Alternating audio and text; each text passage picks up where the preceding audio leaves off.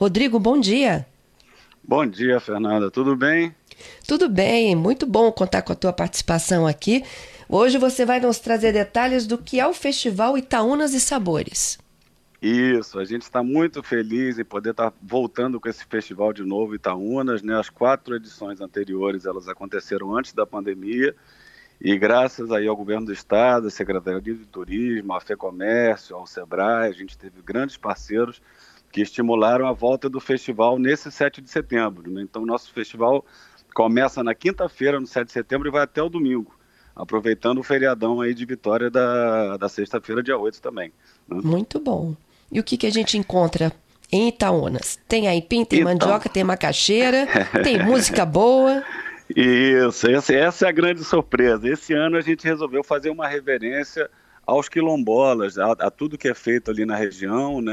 Então a gente colocou como tema dessa edição do festival a mandioca como é, um, um, um, item tem que ser usado em todos os pratos. Somos 74 participantes da vila, entre é, é, comerciantes, pousadas, restaurantes, e são 26 pratos que vão ser apresentados, né, com valores módicos para que todo mundo possa comer em todos os restaurantes. Então, os preços estão bem acessíveis.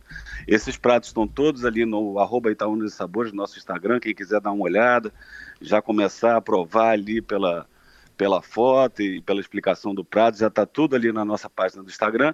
E além disso, a gente vai ter ali duas aulas com grandes chefes da gastronomia nacional, o Pedro Faria aí de Vitória e o Jimmy Ogro, nosso parceiro daqui, que é correspondente da Ana Maria Braga vão estar tá dando aulas na sexta e no sábado, ao meio-dia.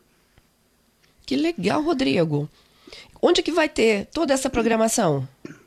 Então, a programação ela está bem espalhada pela vila, né? O objetivo do festival é que as pessoas possam circular em todos os comércios. É, a gente vai ter a programação principal ali na, na praça principal, lá da igreja, vai ter um palco montado. Temos um, um, caminhão do Senac, o um caminhão de gastronomia, que estão tendo aulas nessa semana agora, que é onde vão ser as aulas shows dos chefes. Né? A programação musical, a gente tem uma programação artística bem completa, que passeia entre o samba, o forró, o folclore da vila, tem o Reis de Bois, tem o Jongo de Santa Isabel, tem a Dequinha com o Serra da Mata, temos muita coisa bacana e o forrozinho final de noite ali para manter a tradição de Itaúnas, né? Temos aí Não podia deixar de ter, né?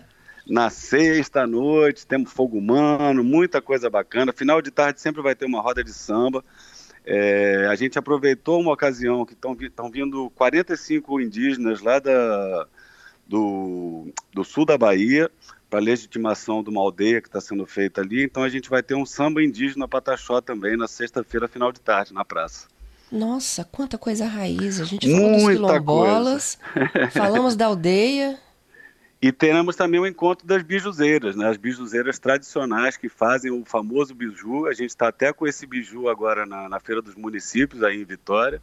É, elas vão estar tá fazendo, todo dia final de tarde, vão estar tá fazendo o biju ao vivo, ali na, do lado da igrejinha também. É isso, divulgando é muito, viu? Itaúnas. Como é que Itaúnas hoje está para o turismo, hein? Itaúna está muito bem preparada, né? A gente, no decorrer desses anos todos, são muitas pousadas, o, o asfalto melhorou muito a condição de, de, acesso à vila, né? Hoje a gente tem o asfalto que chega direto na vila. Então é uma vila que é um destino que está bem, tá bem estruturado, são mais de 80 pousadas, mais de 40 restaurantes. A vila tem uma estrutura boa, a gente tem o apoio, a gente tem um parque estadual que tem umas trilhas sinalizadas, tem acesso à praia que é muito bacana, as barracas de praia são estruturadas. Então, uma vila que está preparada aí para um, um movimento de gente, para receber famílias, para receber a juventude. A gente tem uma programação muito diversificada. É um, é um destino bacana no norte do estado.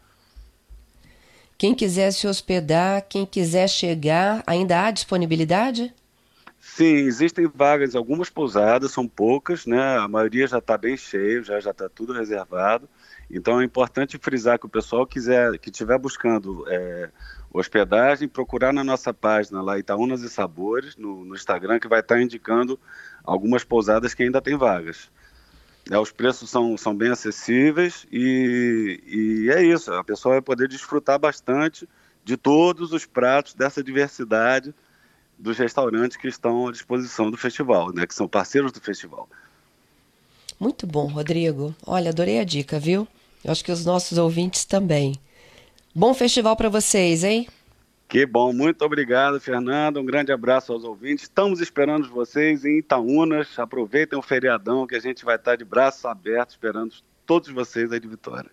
Tudo de bom para aí. Um abraço, um, Fernando. Um abraço.